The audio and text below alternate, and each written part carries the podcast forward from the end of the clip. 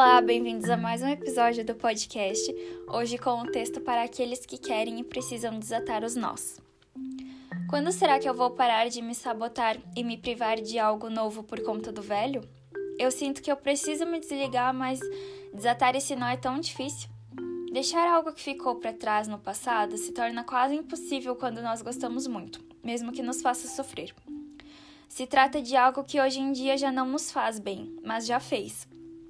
Ou talvez nós pensamos e colocamos na nossa cabeça que nos fez bem, e lá no fundo a gente sabe que não. Que se algo te faz mais mal e te faz mais sofrer do que rir e estar bem, não é algo bom. É quase óbvio aos nossos olhos, mas parece que vem uma nuvem e encobre tudo, deixando as situações mais coloridas. Para nos entregarmos e deixar chegar o novo, é preciso que a gente abra mão daquilo que já não nos pertence mais. É preciso que saibamos a hora de dizer adeus e dizer que essa situação realmente já não nos pertence mais.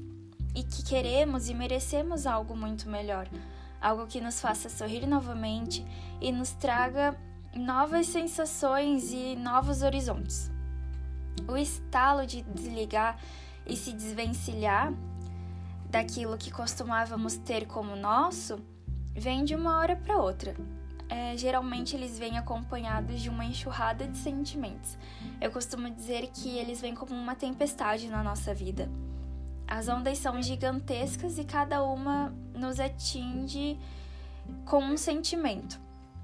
A gente ri, chora, se sente sozinho, se sente acolhido, isso tudo num dia só.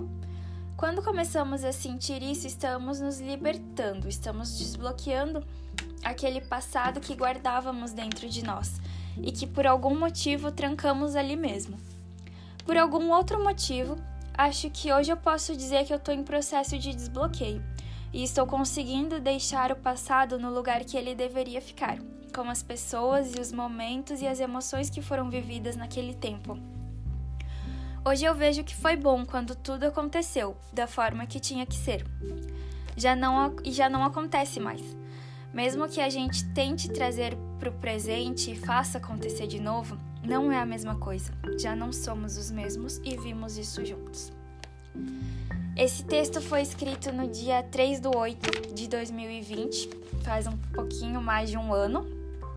E nesse momento que eu escrevi, nessa época, era algo que eu estava vivendo coisas muito novas estava conhecendo pessoas novas, estava entrando num ciclo de amizades bem diferente do que eu já estava acostumada. E apesar de estar acostumada com um ciclo de amizades, esse ciclo já não me fazia tão bem. Me trazia muitos sentimentos ruins, muitas situações ruins também.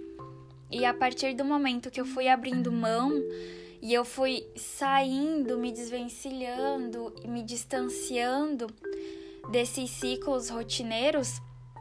Eu fui descobrindo experiências novas, eu fui aprendendo com bastante dor, me sentindo bastante sozinha em, em um ambiente novo, mas que logo eu me senti muito acolhida por algumas pessoas que eu ainda carrego até hoje, apesar de já não estar mais diariamente nesse ciclo de amizades de um ano atrás.